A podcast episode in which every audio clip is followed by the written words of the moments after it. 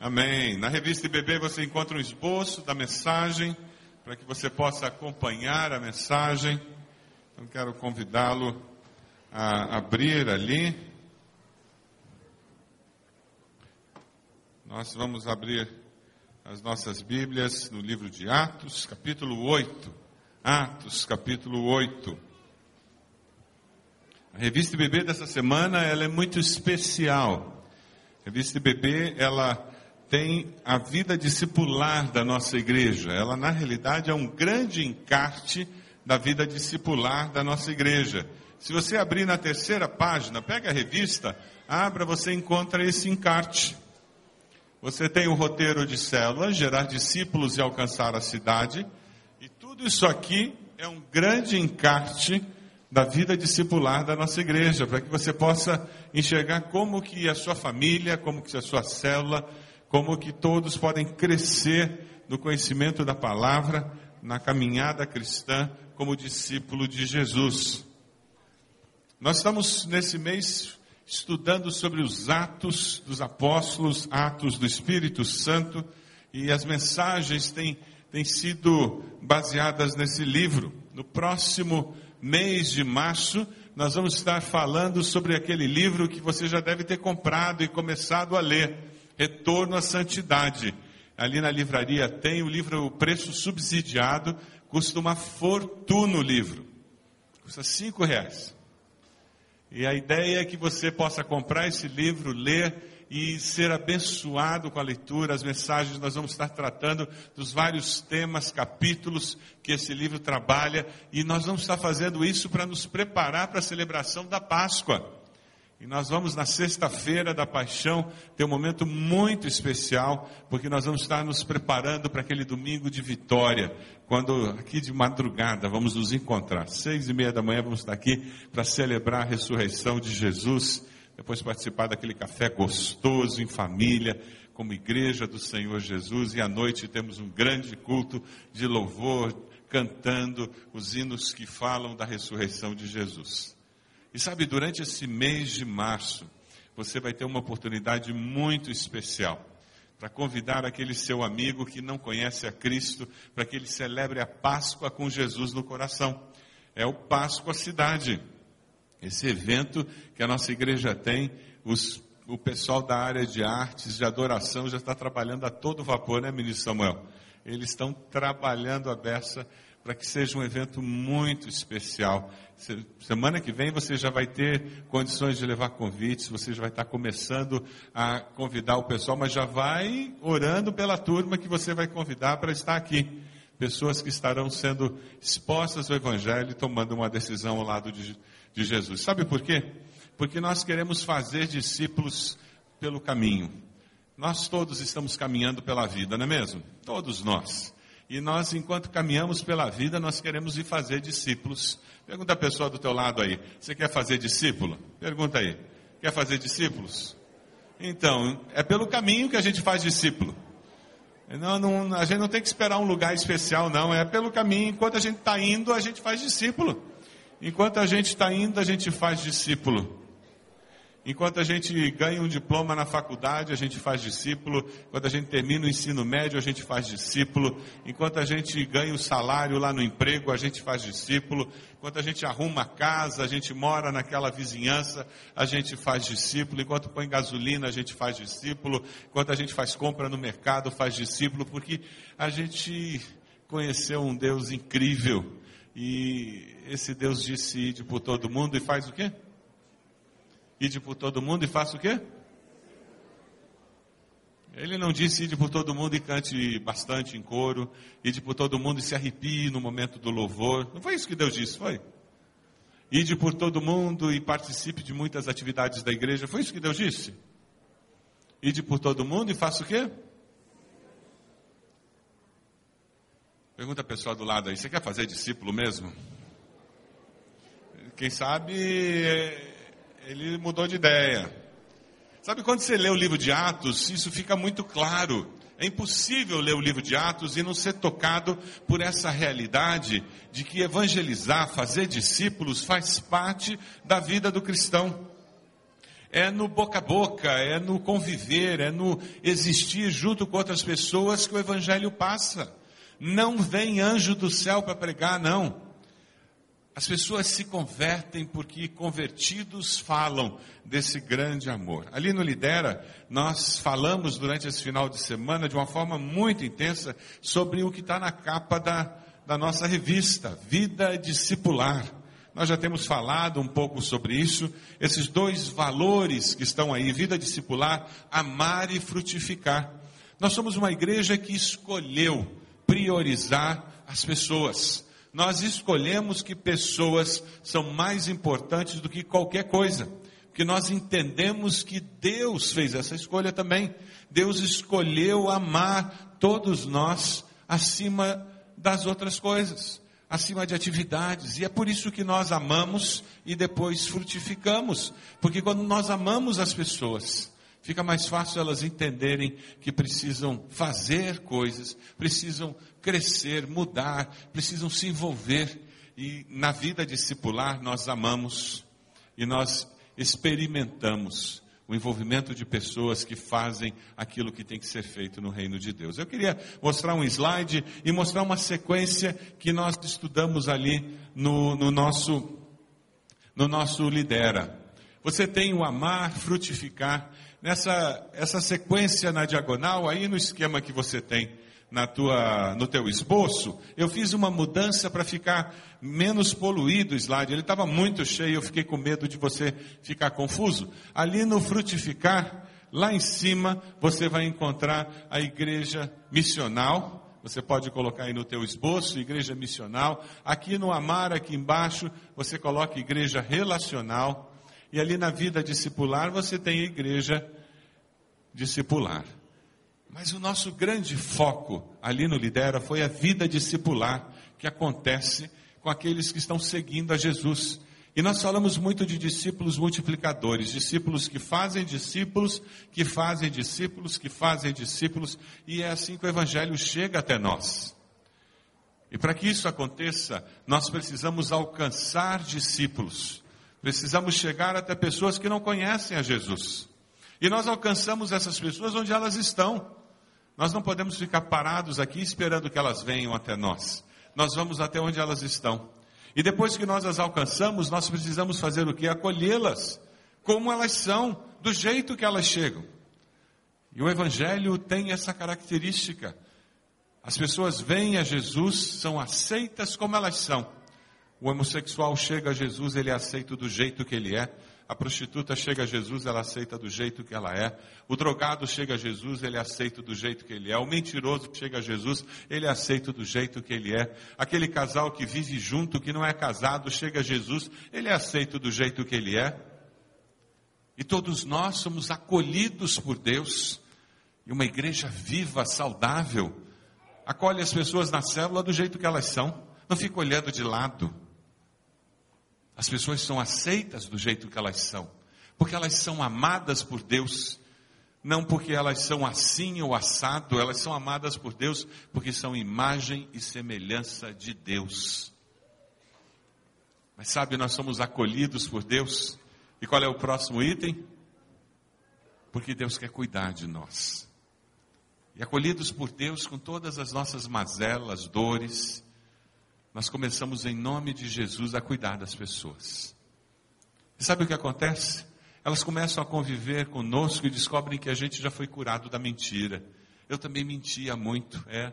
Mas sabe, eu descobri que falar a verdade é melhor do que mentir. E aquela pessoa que mente demais diz: Mas é possível viver sem mentir? Aí aquele casal que nunca casou começa a descobrir que é bom ser casado, que é um bom exemplo para os filhos que passa uma imagem correta para os filhos, e de repente eles vão dizer para você: será que eu posso casar? A quantidade de casamentos que nós já fizemos aqui na igreja, de casais com filhos adolescentes, jovens, casais que há anos viviam juntos e nunca sentiram necessidade de casar, mas sabe porque foram acolhidos, cuidados, vai mudando. É aquele homossexual que vai sendo restaurado, é aquele drogado que descobre que pode se libertar da droga. E é isso que o Evangelho faz conosco.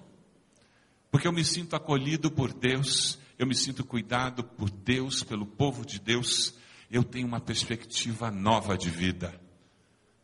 E eu começo a ler a Bíblia e descobrir que eu posso viver diferente. O próximo, e sabe o que acontece? Eu começo a ser preparado para viver essa nova vida e falar para as outras pessoas como é possível viver essa vida diferente.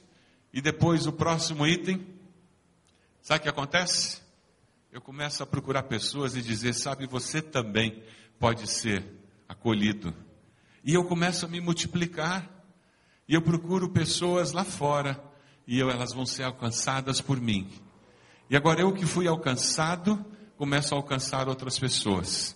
Eu que fui alcançada, começo a alcançar outras pessoas.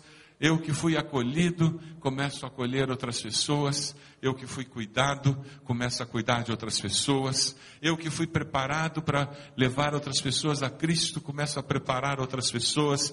Eu que fui parte de um processo de multiplicação, eu começo a me multiplicar. Tem muita gente resistente à multiplicação de célula porque não entendeu que não é a célula que multiplica, são os discípulos que se multiplicam. A célula multiplicar é consequência, porque houve multiplicação de discípulos. Ah, irmãos, uma igreja que vive a vida discipular de uma forma sadia, esse círculo está rodando o tempo todo. Se você está sentindo calor, é só a nossa igreja estar tá sadia, vai ter um ventilador aqui dentro. Que esse círculo girando e pessoas sendo alcançadas. O grande desafio que nós tivemos lá no Lidera é quem você vai alcançar. Na vida de quem, você, de quem vai ser cuidada pela sua vida.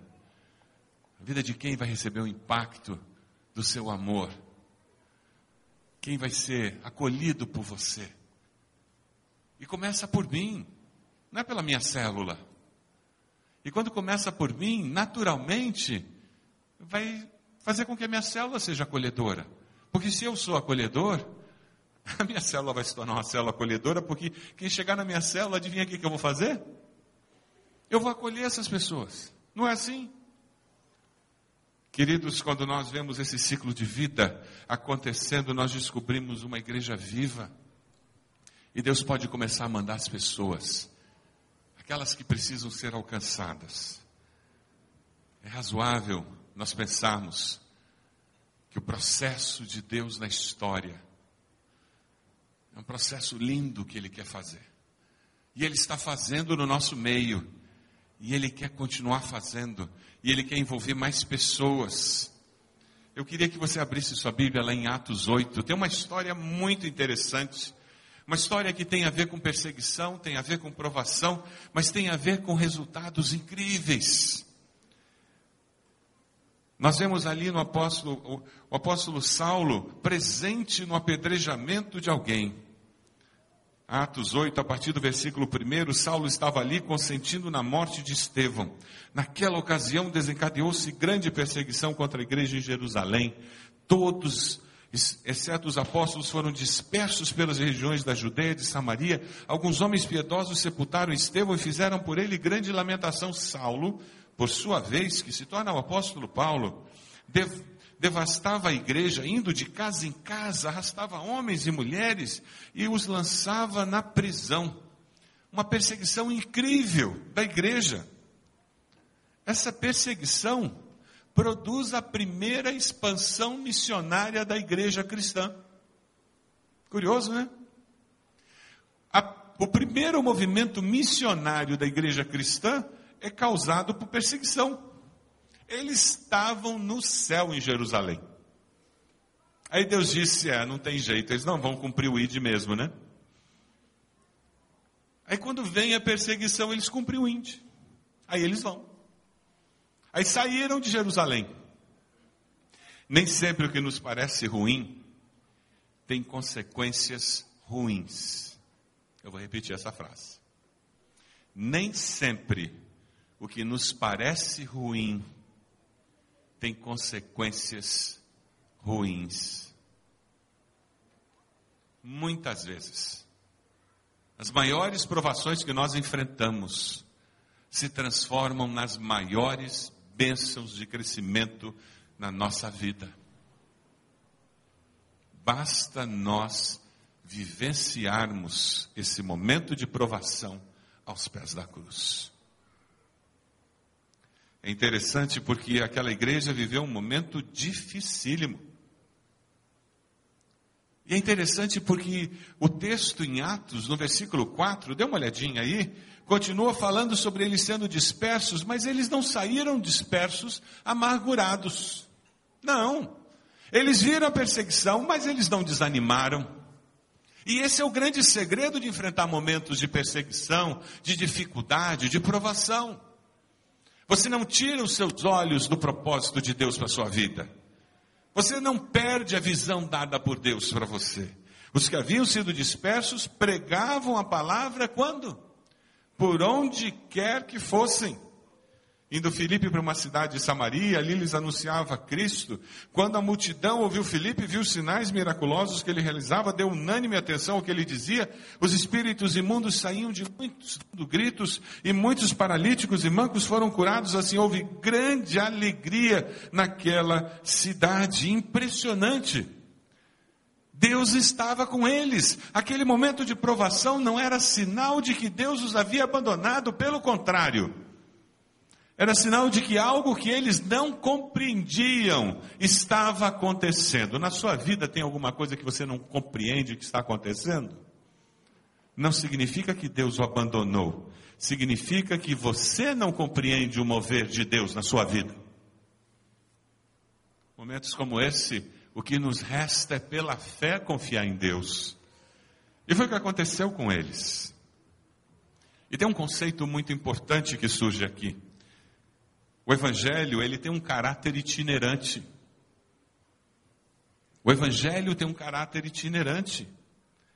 Ou seja, nós vivemos o evangelho, mas nós temos que nos lembrar que o evangelho não está preso dentro das quatro paredes da igreja, não é alguma coisa que é estática. Pelo contrário, é tremendamente dinâmico, porque ele atinge as pessoas onde elas estão. Não é algo sólido, estático, que faz com que as pessoas venham até Ele. Não.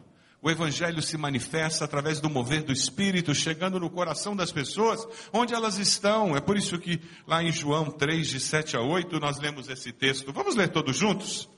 Não te admires, vamos juntos? Não te admires de eu te haver dito, necessário vos é nascer de novo. O vento sopra onde quer e ouves a sua voz, mas não sabes de onde vem, nem para onde vai.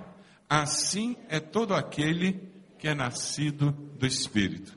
Pastor Roberto Werneck, ele faz uma observação que eu achei muito interessante. Ele diz: o Evangelho tem um caráter itinerante. Ele só tem moradia fixa num lugar no coração daqueles que o aceitam. É o único lugar que o Evangelho para. Você já abriu teu coração para o Evangelho parar lá?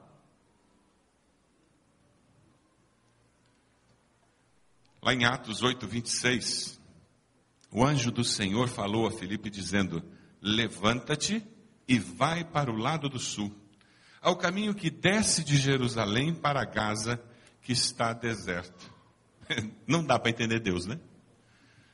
Eles estavam numa boa em Jerusalém, curtindo aquele, aquela vida espiritual, pedacinho de céu. Vem perseguição. Oh, Deus perdeu o controle. Para com isso, Senhor. Mas eles permanecem fiéis. Eles fogem da perseguição. Continuam pregando o evangelho. Deus se manifesta.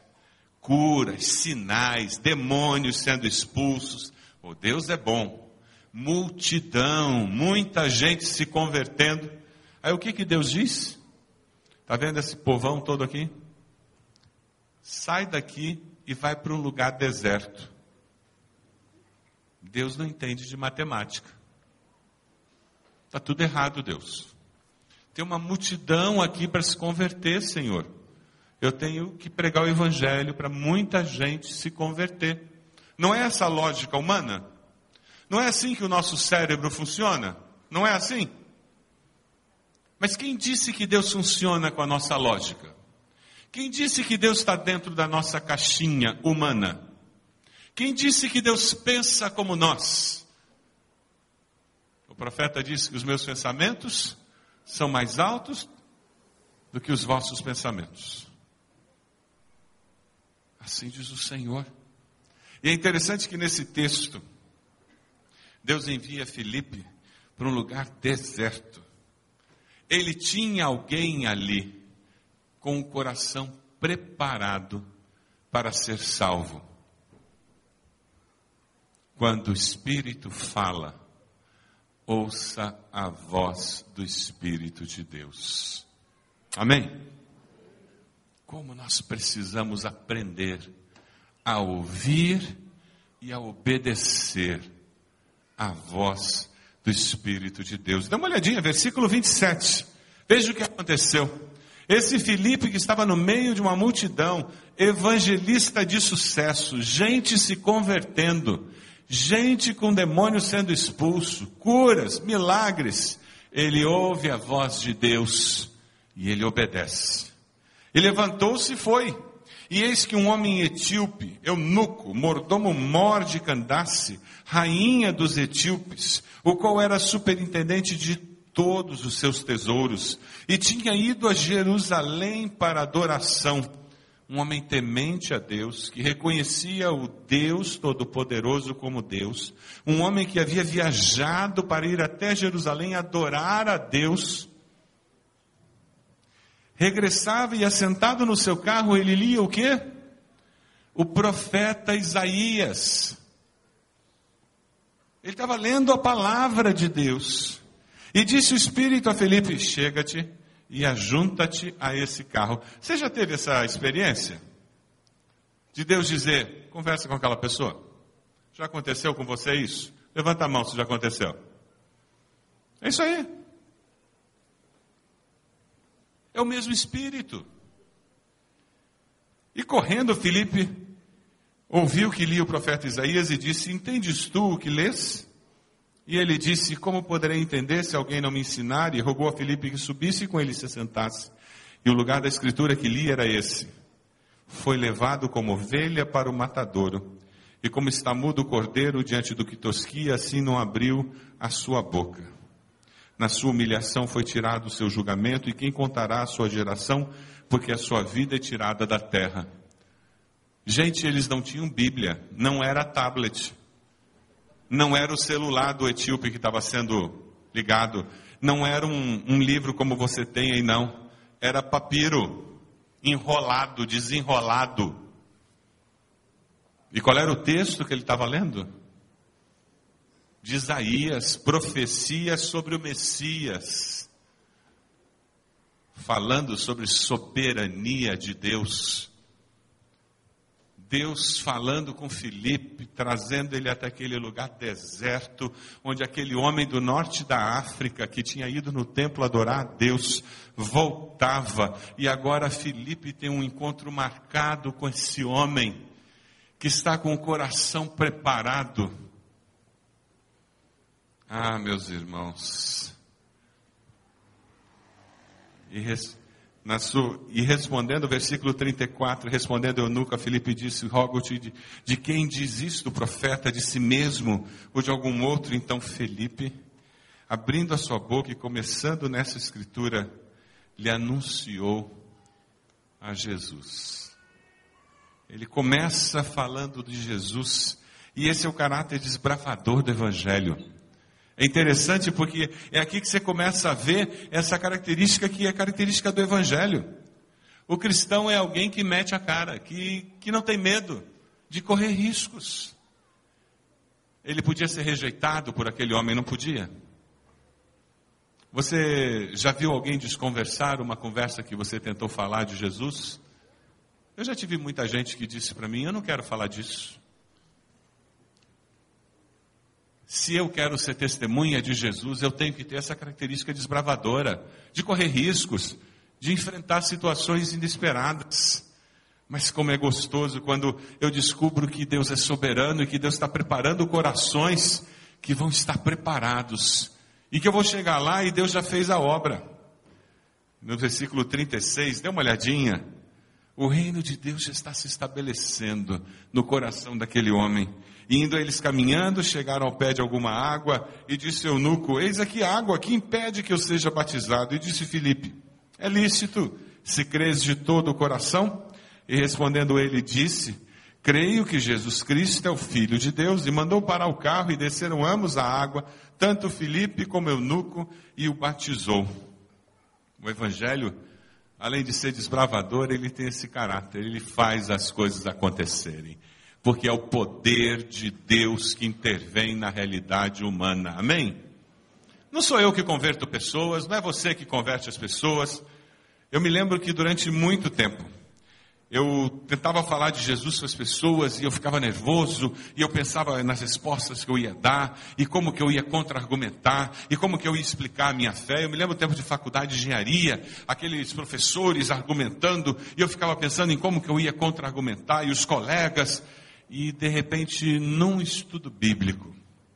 Eu fui num acampamento em Atibaia, no Palavra da Vida, de universitários, e eu me lembro que naquele acampamento todo, de tudo que eu ouvi, que foi muito bom, teve um estudo que mudou a minha vida, me libertou daquele peso de ter que convencer as pessoas. Um dos preletores disse: quem convence o pecador é o Espírito Santo.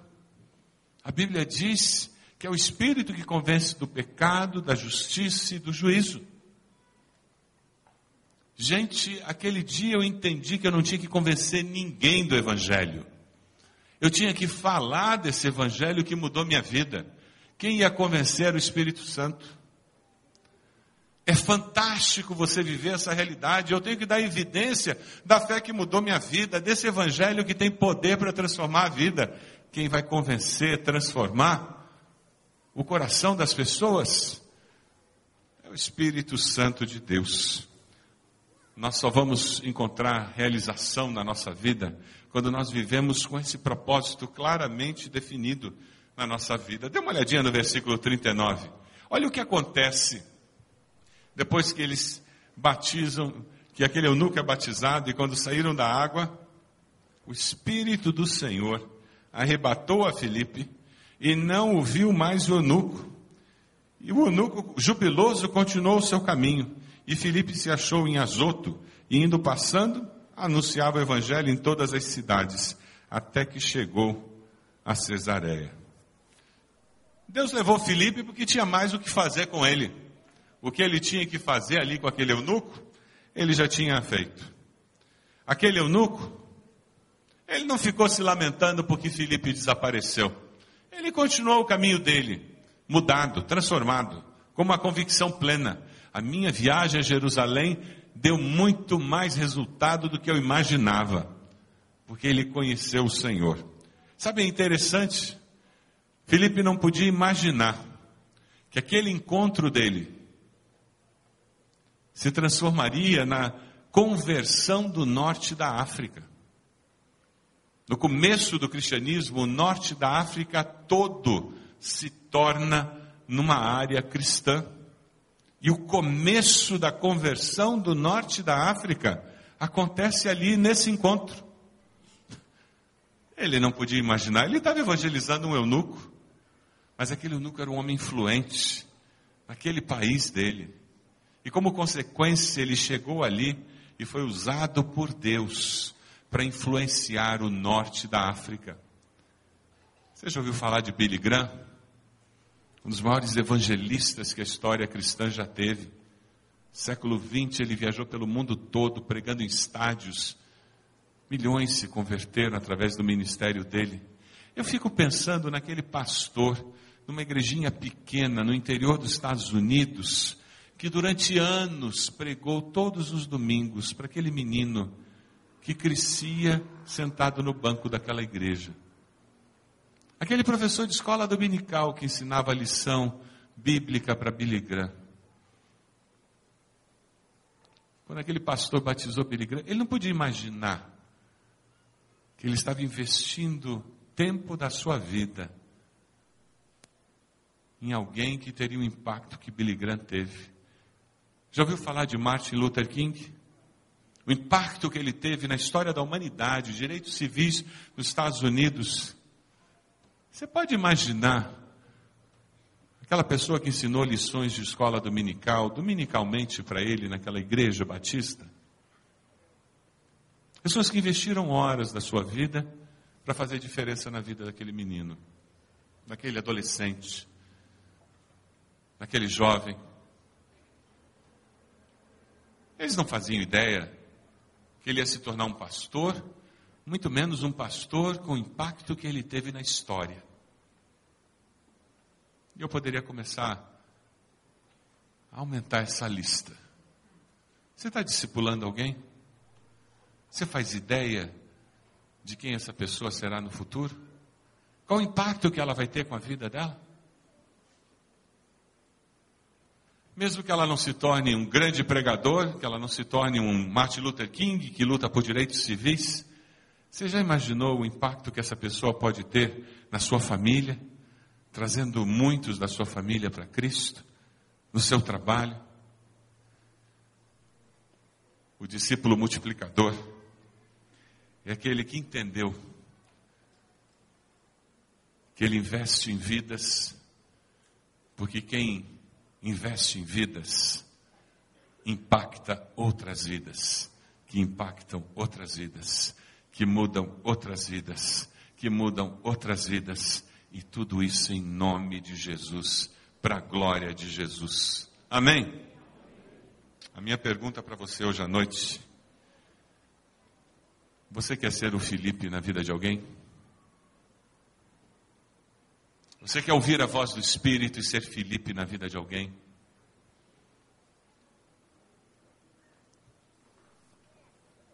Deus tem alguém como aquele eunuco, em algum lugar ao redor de você. E se não estiver perto, presta atenção, porque Deus quer levar você até lá. Talvez você tenha que pegar teu carro e atravessar a cidade. Talvez você tenha que entrar na internet e falar por Skype. Mas não se preocupe. O Espírito de Deus vai falar com você como ele falou com Felipe e colocar você em contato com essa pessoa. Porque Deus tem um maior interesse em colar, colocar você em contato com essa pessoa. Porque Ele já está trabalhando no coração dessa pessoa. Deus prova o seu amor para conosco, em que Cristo morreu por nós, sendo nós ainda pecadores, não é verdade? Agora o desafio é: você quer ser esse Felipe na vida de alguém? Tem alguém que precisa ser discipulado na sua célula? Você vai ser discipulado por alguém e você vai discipular alguém nessa igreja. Nós estamos criando uma cultura nova nessa igreja no sentido de que nós vamos ser responsáveis por alguém, orar por alguém, acompanhar alguém, e nós vamos ser acompanhados por alguém, vamos ter alguém orando por nós. Nós queremos ser uma igreja que cuida, uma igreja que se importa, nós queremos amar e cuidar uns dos outros. Mas para que isso aconteça, nós temos que decidir nós queremos ser Felipe na vida dos outros. Nós queremos ser Felipe na vida daqueles que ainda não descobriram Jesus. Lá no Lidera, todos foram desafiados a reaquecer a sua lista sementes. Foram desafiados a descobrir gente nova. Hoje à noite você está sendo desafiado também. Enquanto nós estivermos cantando, eu vou convidar você a vir aqui à frente, se colocando de joelhos. E a pergunta é: eu quero ser Felipe na vida de alguém? Se a tua resposta é sim, vem aqui, se coloca de joelhos. Vamos nos colocar de pé. Vem até aqui, se coloque de joelhos, dizendo: Eu quero sim, pastor, eu quero ser Felipe na vida de alguém, eu quero ouvir a voz do Espírito. A minha resposta é sim, eu quero. Eu quero que Deus me use para levar alguém aos pés da cruz.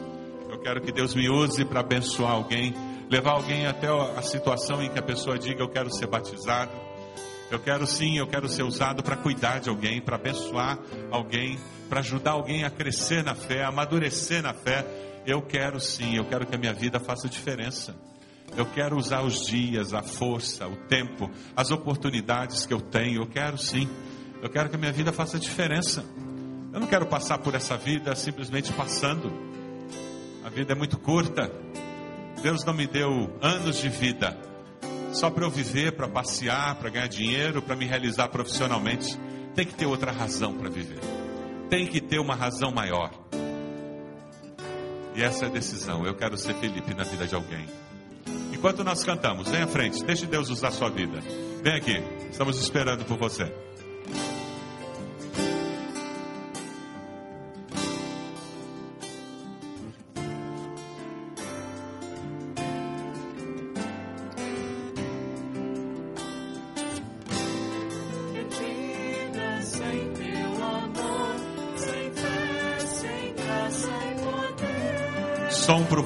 Favor. Abre meus olhos, dá-me visão, Senhor, que eu possa aos outros demonstrar teu maravilhoso amor. Deus está falando. Esse espírito, deixa ele falar contigo. Nós vamos continuar cantando, pode vir. Venha se colocar de joelhos aqui, nós vamos orar por você. Mais uma estrofe, vamos lá. Quantos vivem sem conhecer a tua compaixão? Eu mostre pelo meu proceder o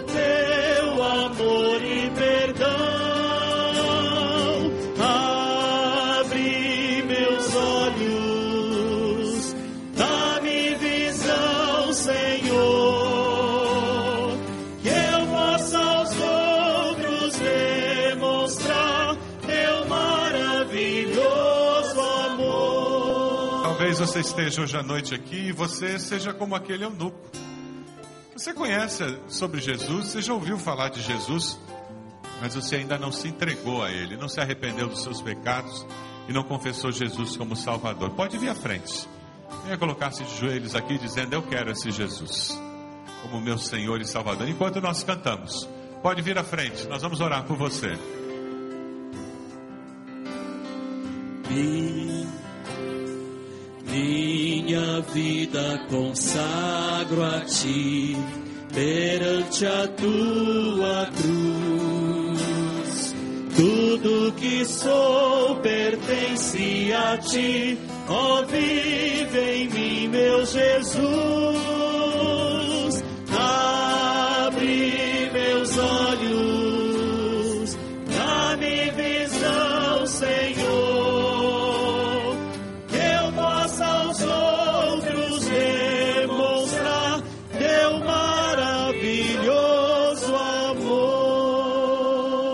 Vamos orar? Deus amado, nós queremos, em nome de Jesus, agradecer ao Senhor porque o Senhor um dia nos alcançou, o Senhor nos aceitou como nós éramos, porque o Senhor nos acolheu nos teus braços, com os pecados da nossa vida, os erros. Ó Deus, o Senhor nunca nos rejeitou. Obrigado, Senhor, porque o Senhor cuidou das nossas mazelas cuidou de cada uma das nossas feridas e foi tratando, nos ajudando a enxergar que existiam maneiras diferentes de viver, valores diferentes, maneiras melhores para viver e com isso foi nos preparando para viver melhor, Deus. E como foi bom descobrir uma nova vida. Como foi bom descobrir que dá para viver diferente. A Deus, obrigado pela vida abundante que nós descobrimos em Cristo. E nós queremos sair, Senhor. Nós queremos levar essa vida para aqueles que não te conhecem. Queremos levar a tua vida para aqueles que estão perto de nós, que não sabem que o Senhor é bom, não sabem que o Senhor os ama. Oh Deus amado. Ao sairmos daqui, nós saímos com uma certeza de que nós precisamos, que nós devemos, que nós podemos ser como Felipe na vida de tantos que estão ao nosso redor. Nós oramos por esses irmãos e irmãs que vêm à frente. Eles foram tocados de uma forma especial pelo Teu Santo Espírito, Senhor. Ó oh, Deus amado, abençoa-os.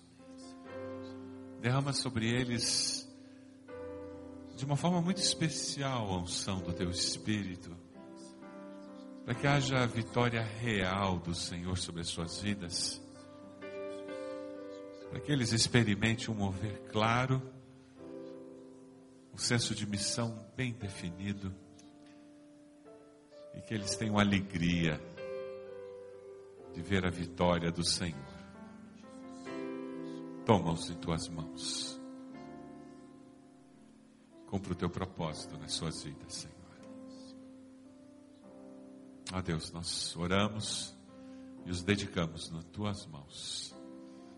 O fazemos no nome de Jesus. Amém, Senhor. Amém. Deus abençoe vocês. Abençoe ricamente. Podem sentar-se, irmãos. Nós já estamos caminhando para o encerramento deste culto, mas eu queria chamar aqui à frente todos os pastores de área de células. Enquanto a gente vê imagens do Lidera, que está encerrando hoje à noite, os pastores vão subir aqui. Veja um pouquinho de tudo que aconteceu no Lidera 2013. Morreu na cruz, anunciou o reino de Deus e fez discípulos.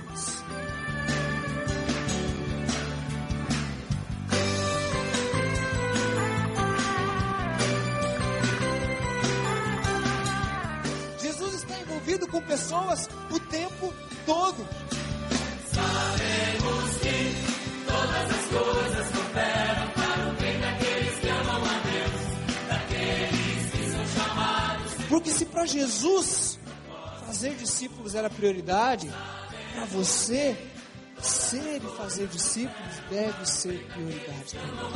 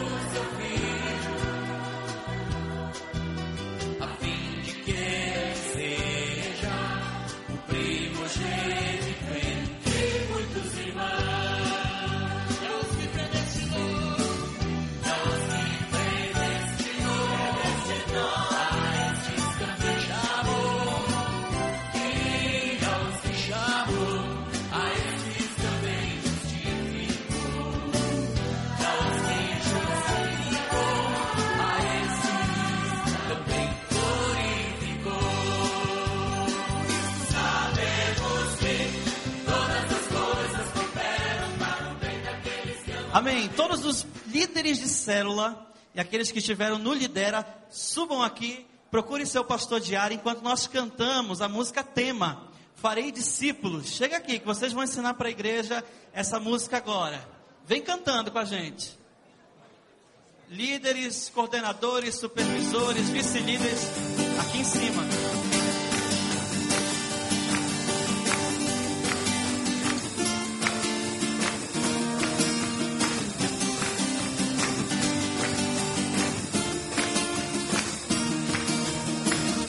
Vamos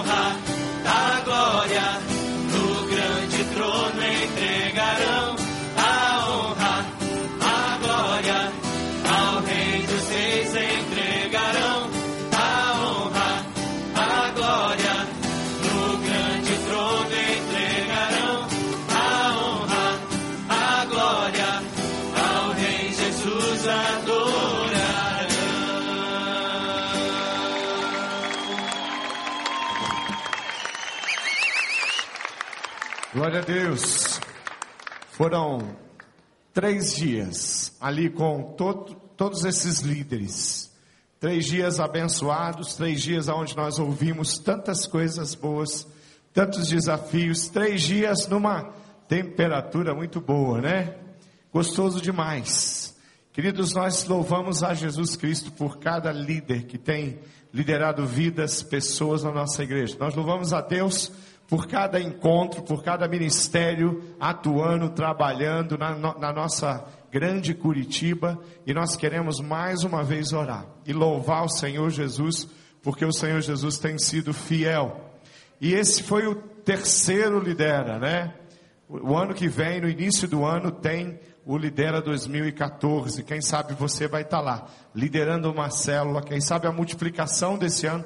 Tem vários líderes aqui que já estão assumindo, trabalhando já, sendo preparados para assumir célula esse ano. O ano que vem vai ser você, vai liderar, vai conduzir o povo de Deus e é por isso que existe o Lidera.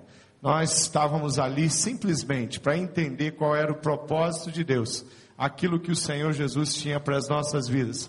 Pastor Roberto e toda a equipe de pastores, toda a equipe de líderes estavam simplesmente colocando diante do Senhor tudo aquilo que nós sonhamos. E eu queria que você orasse mais uma vez pela liderança da nossa igreja, mais uma vez ficasse de pé, estendesse a sua mão para cá. Tem líderes aí perto de você, líderes que não estiveram no Lidera, mas que são líderes também na nossa igreja. A grande maioria dos nossos líderes estavam lá, graças a Deus por isso. Amém? Glória a Deus por isso. Eu vou aproveitar essa oração. Cadê a Carla e o Valfrido? Onde que eles estão? Carla e Valfrido estão por aí? Carla e Valfrido, chega aqui. Nós estamos nos despedindo, né, de uma família muito especial que o Senhor está levando lá para Foz do Iguaçu. Carla é médica, Valfrido é professor e pesquisador da universidade e Carla está indo assumir uma- um cargo lá no hospital de Itaipu, um concurso que ela passou. Deus é bom e Valfrido pediu a transferência para para a universidade ali em Foz e Deus preparou todas as coisas. E essa família aqui que nós vamos orar junto com os líderes é uma família que sempre nos abençoou. Líderes de célula, muito tempo, multiplicadores de célula. Tem líderes aqui que é fruto do trabalho desse casal. Hoje vocês viram ele aqui porque é, eles têm discipulado. A, a Carla, em especial, tem discipulado, inclusive, meninas, né?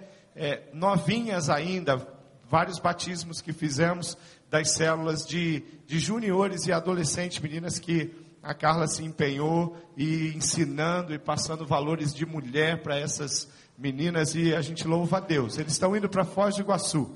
Nós já estamos acertando um monte de coisa. Eles já estão lá trabalhando com a questão da escola das crianças, estão trabalhando a questão de moradia, tiveram agora no feriado lá, e nós já estamos é, negociando uma igreja, escolhendo, separando, orando, para que eh, possa recebê-los e que eles possam servir ao Senhor como fizeram aqui. Amém? Líderes são assim, são aqui, são em Foz do Iguaçu, aonde eles vão estar, vão servir. Vamos aproveitar, orar pela nossa liderança e agradecer a Deus pela vida de Valfrido, pela vida da Carla, pela vida do Guilherme, da Vivi, do Eleandro. Estão aí não? Não, né? As crianças estão ali. Vamos orar? Feche seus olhos, querido. Estenda sua mão para cá.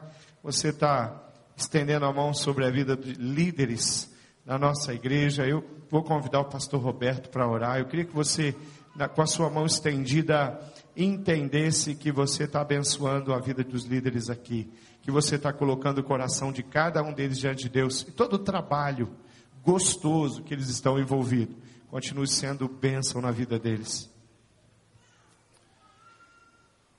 Deus amado, nós colocamos Carla, Valfrido diante do Senhor e pedimos que o Senhor esteja preparando os caminhos por onde eles vão trilhar, as pessoas novas com quem eles vão trabalhar Ó Deus, assim como o Senhor levou Felipe para um lugar e o Senhor tinha alguém com o coração preparado para ouvir tua mensagem e se converter. Nós sabemos que o Senhor terá pessoas preparadas para serem evangelizadas pela Carla, pelo Valfrido, cuidadas, pessoas que vão ser tocadas pela tua mensagem através do testemunho deles.